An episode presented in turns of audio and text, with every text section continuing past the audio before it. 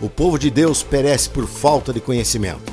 Você terá a oportunidade agora de ouvir um estudo da palavra de Deus. Eu sou o pastor Rafael e ministrarei profundidades do Senhor. A esperança do crente.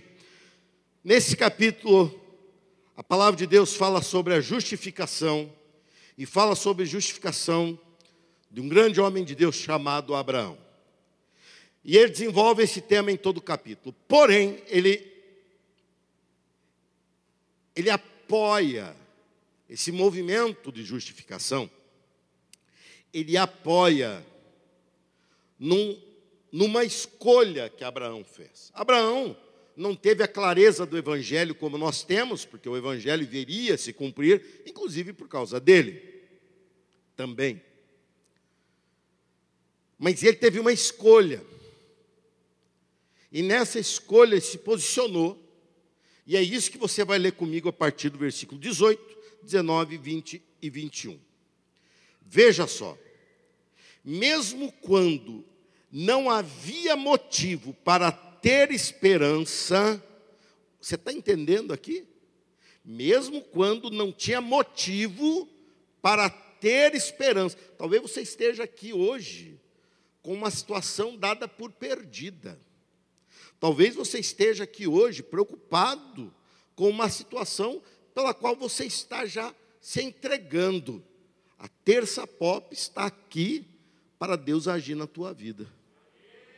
E aqui já começa, ó, mesmo quando não havia motivo para ter esperança. Olha a postura dele. Abraão a manteve.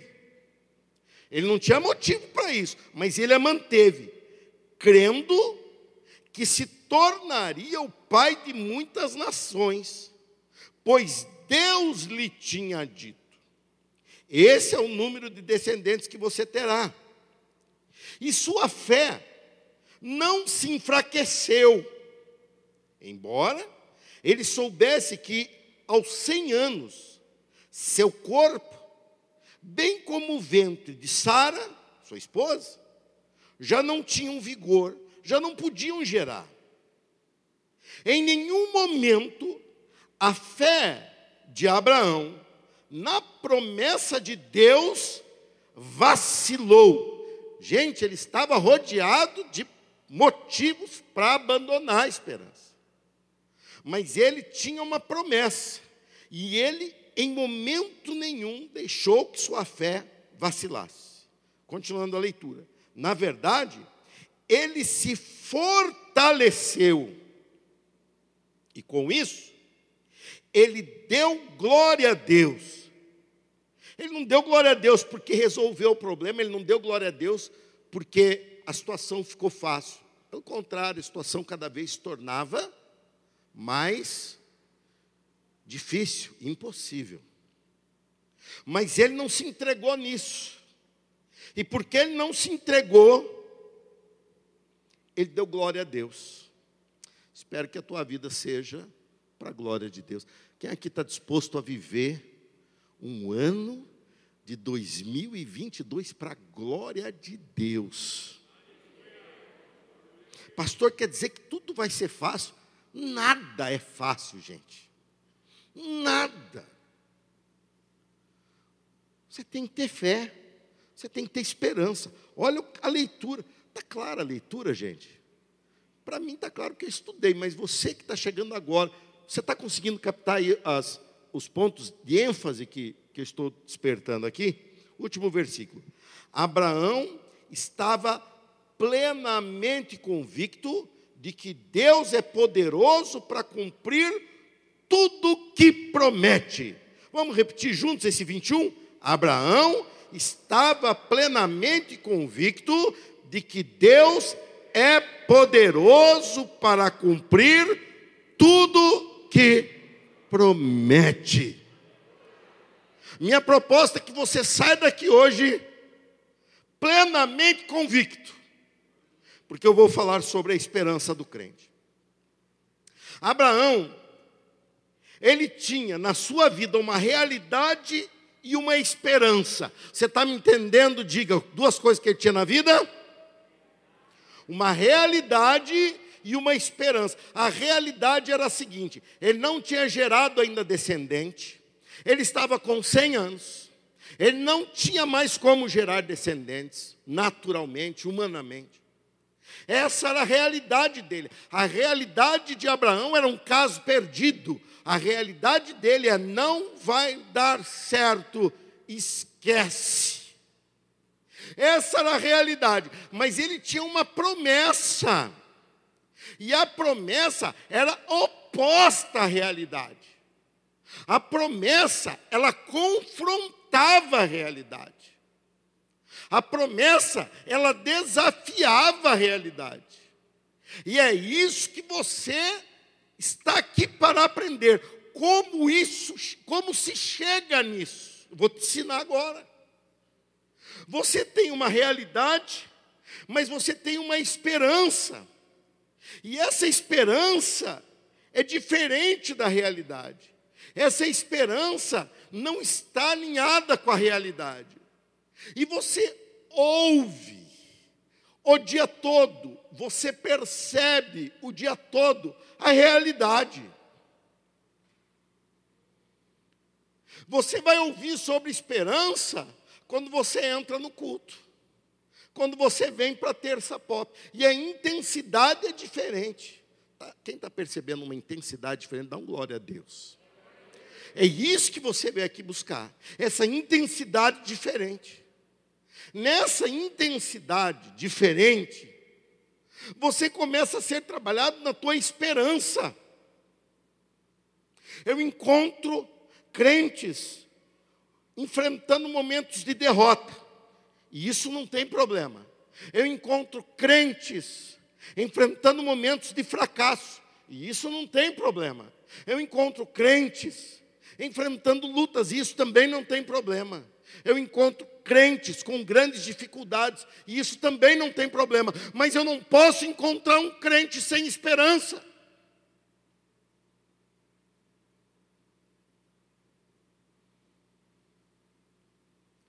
Se eu encontro um crente sem esperança, ele pode ter tudo, ele pode estar rodeado por tudo, ele pode ter em depósito muita coisa, mas se ele está sem esperança, eu me preocupo muito com aquela pessoa, porque ali eu tenho uma pessoa adoecida, a sua fé está em contagem regressiva para acabar. E sem fé é impossível se aproximar de Deus. Quando encontro uma pessoa sem esperança, seja no âmbito, seja na natureza, seja na forma da vida que for, quando encontro uma pessoa sem esperança, eu não encontro uma pessoa crente. Abraão tinha uma realidade, e a realidade é: essa promessa não vai se cumprir. E Abraão tinha uma esperança, e a esperança dizia o contrário: essa promessa vai se cumprir. A minha pergunta para você é: você está aqui para dar ouvidos à realidade ou à promessa de Deus? Quem está aqui para acreditar na promessa de Deus, dê um aplauso ao Senhor dizendo: Isso vai mudar a minha vida. Isso vai mudar a minha vida. Isso vai mudar o meu hoje. A esperança do crente não é um fazer força cresci na igreja, desde criança, eu ouço assim, você precisa ter fé, e você, e por muitas vezes, na minha, na minha maneira é, juvenil, na minha maneira até infantil de, de crer, de entender, eu me esforçava, eu fechava os olhinhos assim, apertado, pensando, agora eu vou ter bastante fé. Quem nunca fez isso? Isso não é fé. Eu estou forçando, isso não vai acontecer. A esperança do crente é produto da fé. A esperança do crente é produto da fé. E a fé, isso aqui é importante, e a fé é inteligente. A fé é racionalizada a partir de fatos. Você pode repetir essa última parte? A fé É racional, é racionalizada a partir do quê? De fatos. Isso é inquestionável. Deus nos deu a capacidade de discernir, de pensar. E a fé não é alheia a isso, não. A grande questão é que Abraão, ele tinha uma realidade que o cercava, que todos viam, inclusive ele e Sara. E ele tinha esperança, esperança produto da fé, fé fruto de um raciocínio, e não é raciocínio no vazio, não, não é raciocínio no achômetro. Quem pensa que uma pessoa de fé, uma pessoa sem base, você está muito enganado. Uma pessoa de fé é uma pessoa extremamente estabelecida na sua base, no seu raciocínio e nos seus fundamentos. A grande questão é que Abraão, ele, ele pensava, ele racionalizava. Aliás, a fé é fruto, uma fé inteligente é fruto de uma racionalidade sobre fatos a pergunta que você tem que fazer: quais fatos? Quais fatos você tem fatos te rodeando para você escolher? Mas todos são fatos, concordo, todos são. O diabo é um fato, é um fato, ele existe. O, o, o vírus Covid, que está agora aí é, é, perdendo forças, ele é um fato, ele é um fato. Estamos vivendo um ambiente assim, ele é um fato, é um fato. Mas Jesus Cristo é um fato também. Ou não? Mas isso a Globo não mostra. É verdade ou não? Porque para ele Jesus não é um fato, mas para mim é. Jesus para mim é um fato. A palavra de Deus para mim é uma loucura? É um delírio? É um papo furado? É o quê? Para você é o quê?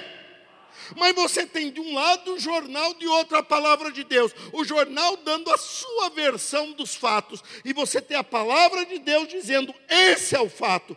Você tem que fazer uma escolha em que fato você vai se apegar. Quando você vai ao médico e ele constata por um exame e ele fala, segundo esse exame, você está assim. Ele está constatando um fato, mas a Bíblia também diz que Deus iria curar através da oração da fé. Isso também é um fato. Acontece que a nossa fé, ela se formata, ela se racionaliza, ela se constrói, ela se fortifica a partir de fatos, e não é o fato que acontece no jornal, não é o fato que o vizinho fala, não é o fato que o prefeito, o governador ou presidente, não é o fato que um pastor na internet, o fato que nós cremos é o fato que vem atravessando milênios, que saiu da boca de Deus, que os homens não conseguiram mudar, que os homens não conseguiram enterrar, que os homens não conseguiram deter. Esse fato ressuscitou ao terceiro dia. Esse fato anda de mão dada comigo. Esse fato anda de mão dada com você. Eu não estou baseado no jornal de hoje. Eu estou baseado na palavra eterna de Deus. E a palavra eterna de Deus afirma: não perca a tua esperança. Por mais que seja a situação, por mais que seja um momento, por mais que seja algo que te rodeia, a palavra de Deus diz: não perca a tua esperança. As promessas da palavra alimentam a nossa fé, e esta fé produz esperança. Se você está esper perdendo tua esperança sobre uma situação, comece a se alimentar mais do que Deus diz e menos do que qualquer um outro seja quem for qualquer um outro. Comece a se alimentar mais do que Deus afirma. Comece a se projetar mais do que Deus aponta. E pare de simplesmente observar o mundo que te rodeia. Porque Abraão, quando observava o mundo que o rodeava, ele via uma vida escorrendo pelo vão dos seus dedos, estava acabando a vida dele. Mas quando ele parava para relembrar a promessa de Deus, Ele olhava e dizia: mesmo que eu, no meu corpo, nem a minha esposa possa dar fruto que venha condizer com a promessa de Deus, Deus é capaz de chamar à existência aquilo que não existe. E Ele chama a existência aquilo que não existe como se existisse. Está no capítulo que eu li, num dos versículos que eu não li. Ele chama a existência como se existisse, com essa naturalidade que para ele é natural. Romanos 8, 24, vai estar a projeção aí para você. Terça pop, quem está gostando da terça pop, dá um glória a Deus. Em que momento da terça pop nós estamos agora? Qual momento? Daqui a pouco Deus vai derramar o poder aqui. Porque quando a gente se alinha com a palavra de Deus, nós nos tornamos Deus em ação. Porque nós não estamos mais segundo a nossa palavra, nós estamos diante da palavra dele e agimos mediante a palavra dele. Romanos 8, 24 diz: Recebemos essa esperança quando fomos salvos. Se já temos alguma coisa, não há necessidade de esperar por ela. Mas se esperamos por algo que ainda não temos, devemos fazê-lo com paciência e confiança. Não vemos ainda, mas esperamos. A esperança do crente não está no que ele tem nas suas mãos, não está nas notícias que vêm, não está nos, nas notícias piores que chegam, nada o abala. Eu achei tão interessante o texto que nós lemos, que diz que Abraão, pelo contrário, ao invés de sua fé enfraquecer, ela se fortaleceu. E eu orei sobre isso, dizendo: Deus, eu quero viver essa esperança. Eu quero viver esta fé. Eu não quero me abater. E nem adianta você começar com aquela chantagem infantil com Deus, dizendo: Mas se Deus não fizer, eu não vou mais à igreja. Meu amigo, quem só tem a perder é você. Você está entendendo? Você está entendendo que Deus não lida com terrorista, com chantagista? Você está entendendo? Diz um amém. Mas Deus não resiste a um coração humilde. Deus não resiste a um coração que diz: Eu confio no Senhor, embora tudo ao meu derredor diz para eu não confiar, eu continuo confiando no Senhor. A esperança em si, olha, Abraão, ele não tinha o seu filho gerado, sua esposa não tinha seu filho gerado, Abraão não tinha promessa acontecendo, mas Abraão vivia a alegria de ser pai de Isaac. Por quê? Porque ele tinha esperança. E aqui eu trouxe a palavra que eu quero que você saia daqui vivendo. A esperança em si já traz alegria para quem crê. A esperança em si já traz alegria para quem crê. Talvez o pedido que você vai fazer agora a Deus, e isso é agradável a Deus, o crente tem que viver sempre com um alvo fora do normal, com um alvo fora do natural. O crente sempre tem que mirar mais alto do que o natural permite. Quem entendeu diz um amém. Senão você não é crente. Crente é aquele que crê. Então eu olho algo e o meu raciocínio natural diz: é isso, então eu vou isso e mais um tanto. Mas por que esse mais um tanto? Porque eu sou crente. Eu creio num Deus que é maior que a minha, minha capacidade de ver. Eu creio num Deus que é maior que a minha capacidade de fazer. Por isso eu vou além. Quem mais está entendendo? Dá um glória a Deus. Quem vai sair daqui vendo além, dá um outro glória a Deus. Pois então você tem que começar a desfrutar da alegria. Quando Abraão via que Sara estava meio desanimada, ele vinha e falava assim: Que nome você quer dar para o nosso filho? Ela olhava para ele, Cem anos. E falava, quê? Ele falava, eu estou te perguntando que nome você gostaria de dar para o nosso filho. Ela falou, que filho? O filho que você vai ter. Mas como é que eu vou ter? Isso eu não me pergunto, porque eu não sei. Porque quem faz é Deus. Mas Deus prometeu que nos daria uma nação como herança. E Deus é fiel para cumprir como isso alimenta a nossa fé. Como isso alimenta a nossa fé.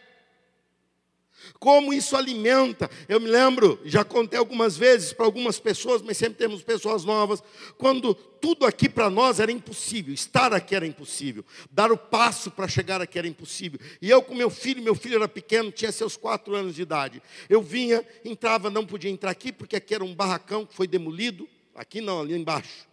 Foi demolido e era uma oficina. Eu entrava ali atrás, porque estava vazio, e eu ficava orando, e meu filho olhava para mim e perguntava: por que estamos aqui orando? Porque uma criança, ela pensa de uma forma é, é muito objetiva. Por que estamos aqui orando? Num lugar que não era igreja, a nossa igreja era um prédio ali no São Bernardo. Eu falei assim para ele, todas as vezes eu falava, eu falava assim, porque aqui vai ser o maior prédio de adoração a Deus dessa cidade por algum tempo. Eu não acredito que vai ser para sempre, mas ainda é.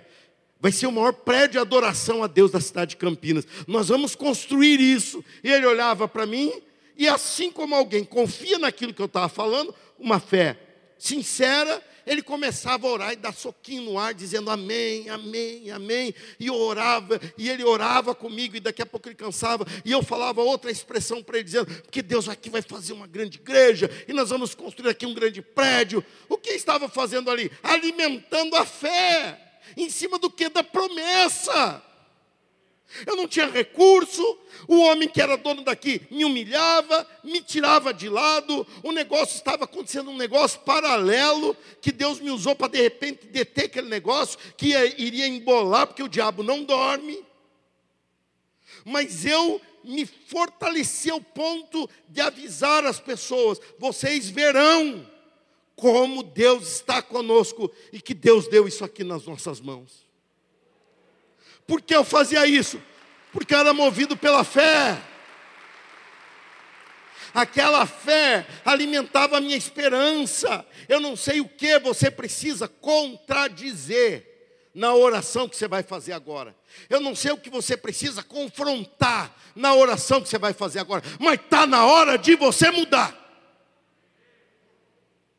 Está na hora de você parar de concordar com o que o mundo te fala. E está na hora de você concordar com o que Deus está anunciando. Está na hora de você olhar e falar: Senhor juiz, com todo respeito, o juiz da minha vida não é você. O juiz da minha vida está sentado no alto trono. E é Ele quem vai julgar a minha causa. É você chegar nas pessoas que te perseguem e dizer: vocês não estão perseguindo a mim, vocês estão perseguindo aos exércitos do Senhor. É você chegar para as pessoas que te colocam como valendo menos, você dizer para elas: não importa o valor que você me dá, alguém me valorizou a tal ponto que deu seu único filho na cruz para que eu fosse salvo. É a hora de você parar de olhar para as referências erradas e se colocar olhando nas referências certas. Isso vai gerar em você, embora não tenha acontecido ainda um milagre, você vai começar a viver a alegria de quem crê que o milagre vai acontecer. A esperança do crente é a certeza da resposta em Deus. Por mais que o mundo diga, a resposta não virá. Você tem um, um Deus que disse: certamente eu estarei com você. Certamente eu estenderei a mão a você. Quantos cristãos têm perdido a sua bênção por não crer pois aqui estou diante de centenas de crentes que vieram aqui nessa noite, por quê? Creem. Então se coloque em pé comigo, se você é um deles.